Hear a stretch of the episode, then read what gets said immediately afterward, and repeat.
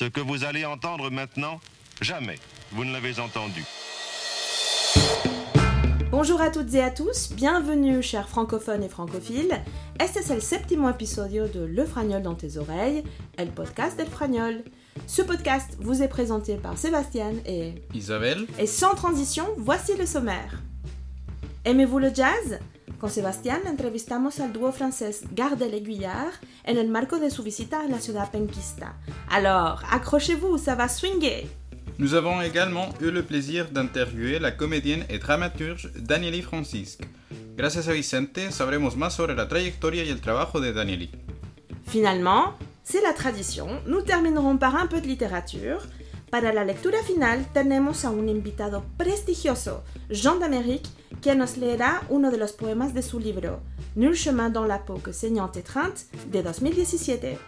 C'est parti Voici l'épisode 7 du Fragnol dans tes oreilles.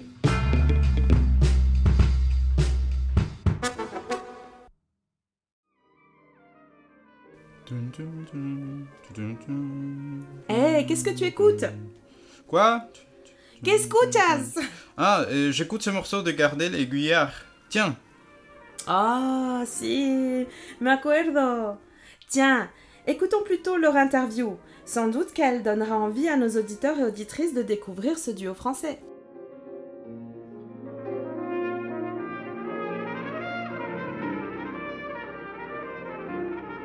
Pendant la présentation, j'ai réfléchi, j'ai beaucoup réfléchi euh, sur quelles questions te poser pour euh, éviter de, de parler, de demander tes inspirations et tout ça. Des trucs classiques. oui, on dirait. C'est quand même une, euh, ce sont des données importantes, euh, l'information importante. Mais j'aimerais savoir euh, à quel moment euh, toi et bon, vous les deux, et vous décidez de, de, de vous établir comme un duo, de travailler comme un duo et de ne pas ajouter peut-être euh, d'autres membres, seulement toi et lui. Ah, ah. Eh ben, c'est une bonne question. Ce cas-là est un petit peu particulier. Euh, c'est- juste, juste pour l'argent. Parce qu'en fait, on, du coup, on coûte moins cher et du coup, euh, du coup, on, on peut, on peut faire plus de choses. Voilà. D'accord. je rigole. Et non, c'est que bah, parce que justement, on a des fois envie de, on joue souvent dans des groupes euh, plus grands, euh, en tout cas des quartets, des, des quintettes, euh, parfois plus, ou en tout cas quasiment tout le temps avec une section rythmique, Mm. une section harmonique, et, des solistes, tout ça. Et, euh, et en fait, se retrouver à deux, c'est un exercice hyper compliqué. Hmm. Et euh, pourquoi limiter à deux plutôt que trois? C'est aussi l'idée de pouvoir, euh, par exemple, euh, de pouvoir juste essayer de créer une musique la plus complète avec des sources, euh, des sources simples. En fait, c'est-à-dire que on a une basse, une harmonie, un thème, une mélodie. Et en fait, ça suffit pour faire de la musique. Et c'est comme euh, faire du rock avec un, avec un power trio. Mm. Basse, batterie, guitare, ça suffit. Mm. Là, là, on essaye de faire un petit peu pareil, c'est-à-dire de se garder euh, euh, le- la- l'instrumentation la, plus minimaliste et en même temps d'essayer de créer une musique la plus large et la plus variée possible. Et c'est dur, c'est c'est un exercice et c'est aussi euh, voilà une manière de, de sentir les choses et puis une connexion humaine. Ça se fait souvent parce que on se rencontre autour de- d'un. C'est surtout aussi les personnes qui le font. Je pense que c'est plutôt euh, l'idée de faire de la musique avec quelqu'un en duo plutôt que se dire je veux faire un duo et je vais réfléchir avec qui. Donc c'est. Il y a un petit dialogue tous les deux là? Hmm. Bien sûr, Oui. bah ouais, ouais, ouais, à fond. Évidemment, ouais, c'est- pour ça qu'on le fait. euh, C'est parce que bah, aussi pour vraiment là-dessus, parce qu'il y a un dialogue humain, musical, qui fait qu'on se retrouve, euh, on se retrouve vachement là-dessus et, et qu'on aime faire ça. C'est plus facile de se mettre d'accord. Bah oui. si, si, si tu si, si tu t'entends pas bien, tu peux pas faire de musique. Hmm. Moi, je crois. Alors euh, ce soir, il y avait des, des morceaux qui étaient composés par toi et puis des morceaux composés par euh, par ton pote. Alors comment justement, puisque chacun vous avez votre instrument, quand vous composez, que vous savez qu'il y a des parties qui sont de l'autre instrument, comment ça se passe là au niveau de ça change au niveau de la composition ou ou non? Ouais, parce qu'on écrit pour. euh, moi, j'essaie d'écrire. Il y a une tessiture à respecter Mhm. des instruments, notamment pour la trompette, qui euh, du coup va pas autant qu'elle veut dans les aigus que dans les graves. Il y a des notions techniques, donc il faut prendre en compte les respirations, le fait qu'il y a des choses qui fatiguent à la trompette, euh, des, des, notes longues, tenues longtemps, Ah euh, il y a une dimension physique qui fait que dans l'écriture, et ça, ça se fait beaucoup. Enfin, il y a un travail qui s'entend pas trop, mais qui est vraiment bien fait de justement essayer de laisser reposer les lèvres. Et c'est bon, Nico en parlera mieux que moi. Et, euh, et après, bah moi, quand j'écris, euh, du coup, je, je peux penser un petit peu la totalité en me disant que le thème sera repris à la trompette. Et euh, mais pour Nico, je pense que c'est un processus différent parce qu'il part de l'inverse. Hmm. Et après, pour le piano, comment ça se passe sur les parties piano, sur, euh, sur tes morceaux? C'est c'est quand même très. euh, ça, on n'écrit pas en, en jazz comme on écrit en classique, en musique classique. Vraiment, on écrit toutes les parties, Mhm. de main gauche, de voir quasiment les doigtés qu'on veut jouer. Moi, je, moi, je, moi, j'écris une mélodie sur le, je cherche des accords le, que je cherche pas du tout à complexifier ou à arranger. Et en fait, je lui donne ça, c'est lui qui fait, euh, Mhm. c'est lui qui fait sa sauce en fait, en respectant les accords que j'ai mis. Mais je marque pas, on va dire, comme en musique classique, exactement l'agencement des notes exactes. Tant que c'est les bonnes notes, il les agence comme il veut, en fait. Il peut même des fois en rajouter, tant que ça respecte la mélodie, tant que ça ne perturbe pas la mélodie. Donc, en fait, de, je peux écrire de la musique pour le piano parce qu'on fait de la musique euh, jazz. Je pourrais pas écrire de la, de la musique pour piano classique, en fait. Il Mm. faudrait que je sois minimum pianiste, en fait. Oui. Non, mais voilà, Ouais. je, peux, je, pourrais, je pourrais pas le faire en fait. Je pourrais pas écrire une sonate de, de, de piano en fait sur ce que, ce que ce que lui joue sur mes compositions. Je pourrais pas l'écrire en fait. Mm. Il faudrait que je sois pianiste un peu quand même Mm. pour connaître euh, vraiment les enchaînements, des trucs, les, les subtilités de, de, piano. Et, et, euh, et en fait, en, en jazz, vous savez, en fait, la, la partition des fois, euh, on, on écoute les gens jouer, on voit la partition, on se dit mais c'est que ça. il est marqué comme ça. Donc il y a une mélodie, il y a une portée avec une mélodie et aussi et au-dessus il y a un chiffre, il y a une lettre avec un chiffre. Et C'est tout ce qu'il y a en fait. On n'a pas comme sur une partition classique euh, euh, deux portées pour le piano en clé de fa, en clé de sol avec tout un espèce de truc à respecter. En fait, c'est c'est le, le jazz a permis quand même de, de, de simplifier beaucoup euh, l'harmonie, on va dire. Enfin, la façon dont on lit l'harmonie. En fait, ça n'a pas simplifié l'harmonie, bien au contraire. Et ça, ça, ça a simplifié comment on l'a écrit en fait. Une dernière question. Ce spectacle, j'ai l'impression qu'il est très varié. Est-ce que c'était une volonté comme ça de montrer un petit peu un éventail au public ici au Chili, de, de faire connaître un peu différents types de... Non, on fait tout le temps. En fait, on fait Ouais. tout, le temps, tout, le temps. c'est- tout- enfin, je vais dire, c'est pas tout le temps exactement la même set, mais il y a tout le temps cette volonté. Pas parce qu'on est au Chili, de...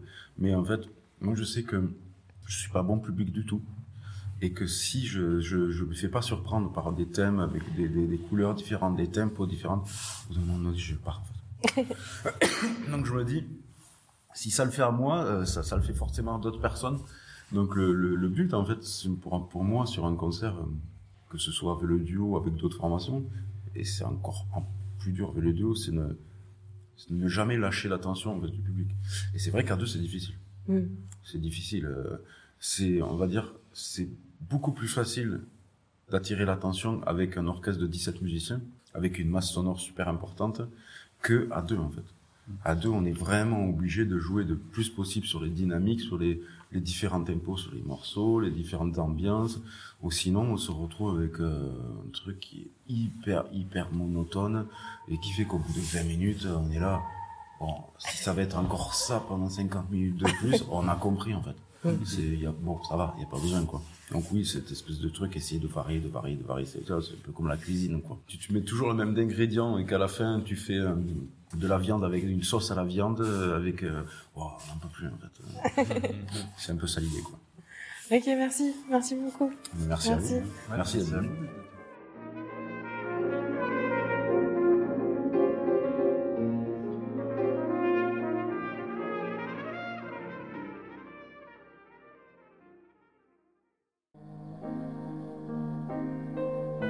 Sébastien, tu as pu lire la pièce de théâtre de Danieli Francisque, Cyclone?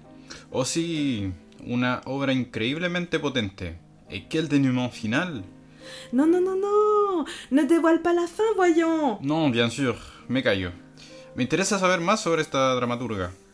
Justamente Vicente la entrevistó. Écoutons et découvrons ensemble quelques aspects de son œuvre et de son parcours. Bonsoir Daniel Francisque. Bonsoir. Merci de nous recevoir et accepter le, de répondre aux questions du Fragnol. Avec plaisir. Donc, avant de partir avec les questions, pour les auditeurs et auditrices que nous ne, ne vous connaissent pas, je voudrais rappeler que vous avez une longue carrière de dramaturge et, de et de comédienne, et que c'est pour justement ces carrières, cette carrière maintenant, ça sert à partager votre travail maintenant ici à Conception. Donc, la première question, c'est comment s'est fait votre rencontre avec le théâtre? Comment c'est produit? Eh bien, j'ai rencontré le théâtre lorsque j'étais étudiante euh, en France. Je suis née en Martinique et j'ai grandi en France. J'ai fait toutes mes études, euh, ma scolarité en France et donc mes études également.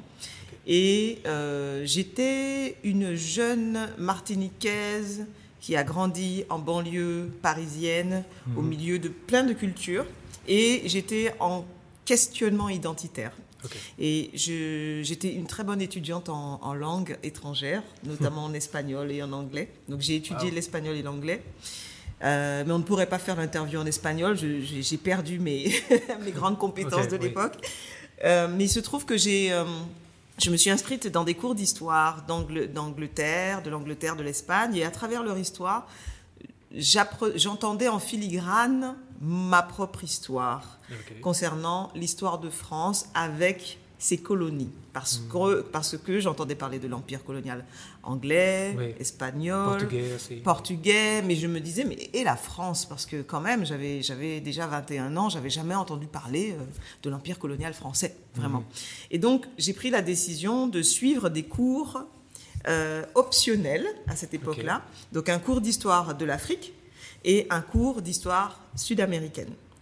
Et à cette occasion, j'ai rencontré un professeur chilien qui s'appelait le professeur Yaranga et qui était un militant politique culturel également, euh, qui était un grand défenseur de la langue quechua, qui l'enseignait à. Paris 8, à à l'université de, où j'étais, à Paris 8, et qui était également euh, un grand, euh, comment dirais-je, il a, il a vraiment été pour moi le conteur, celui qui m'a fait découvrir véritablement l'histoire des Amériques dans laquelle moi, martiniquaise, je m'incluais, puisque je découvrais l'histoire de tous ces mouvements de population, les déportations, la colonisation, l'esclavage. Et vraiment, euh, ça a été un tel choc et à la fois une telle révolte de ne pas avoir, à mes 21 ans, jamais entendu cette histoire sur les bancs de l'école française, j'ai décidé de l'écrire. Voilà, très spontanément. Je ne savais pas ce que c'était que le théâtre vraiment, à part euh, les cours, euh, enfin la découverte de l'œuvre de Molière, Oui, très très classique en France. Mais euh, c'est la première fois que le théâtre me paraissait évident pour moi. Il fallait évidemment que je passe par le théâtre pour raconter cette histoire. Wow, c'est une vraie longue histoire. C'est une vraie longue histoire. oui. Wow. Et qui est très personnelle aussi, c'est-à-dire c'est vraiment dans ma construction euh, de personnes, de personnes humaines, euh, et de ces endroits-là du monde euh, qui, euh, dont l'histoire a été invisibilisée, Oui. effacée. c'est un peu avec des, des mots qui ne sont pas vraiment les actions vraies qui sont. Exactement. Ouais, Oui. Une histoire falsifiée ou presque confisquée d'une certaine oui, manière. justement. Voilà. Suivant avec l'autre question, votre plus récent travail, Cyclone, c'est une œuvre qui fait entrer les spectateurs dans un monde qui contient du réalisme. C'est une histoire très personnelle, Mhm. mais aussi c'est un monde très avec un peu de magie. Oui. Qu'est-ce que vous voulez raconter avec euh, Cyclone? Avec Cyclone, je veux parler aussi du visible et de l'invisible. Euh, il y a des, c'est une histoire euh, familiale et à travers euh, cette histoire familiale délabrée, raconter la violence intrafamiliale. Oui. Après avoir raconté la violence de l'histoire avec cette première pièce de théâtre que j'ai écrite, Neg Pacamo, c'était un titre en créole en plus, Oui. qui disait le, qui voulait dire le nègre ne meurt pas. euh, pour parler de résistance, et bien dans cette deuxième pièce, j'entrais dans l'intimité d'une famille pour comprendre euh, pourquoi elle était détruite et pourquoi euh, la violence sexuelle qui, qui, qui avait traversé et détruit cette famille, pourquoi, pourquoi c'était resté un tabou, pourquoi cette histoire était restée invisible et dans le déni? Et justement, mon intérêt dans Cyclone, c'est de faire exploser la vérité, exploser la parole qu'on ne voulait pas dire. Et parfois, effectivement, j'ai fait appel euh, au monde invisible parce que dans la culture caribéenne, sans doute comme ici, le, le monde visible et le monde invisible, le monde réel et le monde magique se côtoient aussi Oui. dans l'imaginaire aussi. Ouais, c'est vrai, c'est justement vrai. Oui. C'est une histoire, euh, en plus de personnel, c'est une histoire qui aussi c'est universel, car- on peut chercher justement des aspects de cyclone qui se passent de la vie, de, par, par exemple les personnes qui sont dans la rue, Oui. les personnes qui sont dans, je sais pas, quelque, quelque part au, dans France, au Chili. Mhm. Et dans cet aspect, je crois que Cyclone, c'est quelque chose qui. Je ne sais pas si on peut dire que c'est quelque chose de nouveau, mais c'est quelque chose de très étonnant dans l'aspect justement de l'art. Ah oui. Oui. Bon, j'en suis honorée, enchantée. Et sinon, avec la dernière question, le théâtre, c'est un art qui est justement collectif. Oui. Et ça prend plusieurs personnes, plusieurs travail pour le mettre en place. Et aussi des spectateurs. Et on voit que le travail peut-être le plus. et qui, c'est le, qui les personnes voient plus, c'est celle de la comédienne ou de la comédienne. Mhm. Dans cet aspect, comment vous vous préparez pour jouer un rôle dans une œuvre de théâtre? Hmm. Eh bien, euh, déjà, je m'imprègne, j'utilise vraiment mon empathie, mon empathie pour me rapprocher du personnage et le comprendre de l'intérieur. Ah. Euh, comprendre euh, quels sont ses mouvements intérieurs, ses mouvements de pensée, ses mouvements émotionnels. Ça, ça m'intéresse vraiment beaucoup. Et puis le corps, le corps, c'est vraiment un vecteur essentiel pour moi. Oui. C'est-à-dire comment il bouge et moi, comment je bouge. C'est im- important pour moi de ne pas m'effacer dans le personnage, mais de, de, que le, que de faire le personnage rentrer en moi. Pas euh, me mettre dans la peau du personnage, mais le faire rentrer Pour en moi devenir le personnage. pour devenir le personnage. Et vraiment, euh, le mouvement, le corps, avant de monter sur scène, je m'échauffe euh, beaucoup physiquement. C'est très important pour moi d'avoir un corps chaud, souple, euh, pour pouvoir euh, Oui, à l'aise. être à l'aise dans l'interprétation. Oui. D'accord. Oui. Bon, Denis Francisco, c'est un plaisir. Merci beaucoup pour avoir répondu les questions. Merci beaucoup. Bonne chance. Merci. Et bon, merci pour avoir, avoir parlé avec le Fragnol. Avec grand plaisir. Merci de m'avoir écouté. Merci Merci de votre intérêt. J'enlève ma peau et je verse un peu de sang pour ma ville. Je lève mon drapeau Hey, blanc que tu et je laisse un peu. Tu as vu le clip de la chanson de Jean d'Amérique? Du son dans ma bouche? No, todavía no. Pero terminé de leer Nul chemin dans la peau que Seigneur Tétreinte. Quelle œuvre magnifique Est-ce qu'il y a un poème que tu as préféré dans ces recueils? Hmm, Je ne sais pas. Mais Jean d'Amérique nous a fait l'honneur de lire un des poèmes de ce recueil pour le Fragnol. C'est vrai? Sí, y en el próximo episodio de nuestro podcast, Juan Pablo nos leerá la versión en español de ese mismo poema. Pas mal À mon soleil, Jacques-Stéphane Alexis. Ce n'était pas toi, mais l'acide dans l'étreinte. Capharnaüm des raflures, la lumière bombardée de cécité. Ta peau, contrée rebelle qui casse la piste d'essence. Ce n'était pas toi. Pas de raccourci pour les astres. L'injustice est un grand voile, une armée sombre qui tresse ses grandes bottes sur la face des soleils. Elle n'a pas vu s'allumer ton rêve au bout des cailloux. Nul chemin dans la peau que saignante étreinte.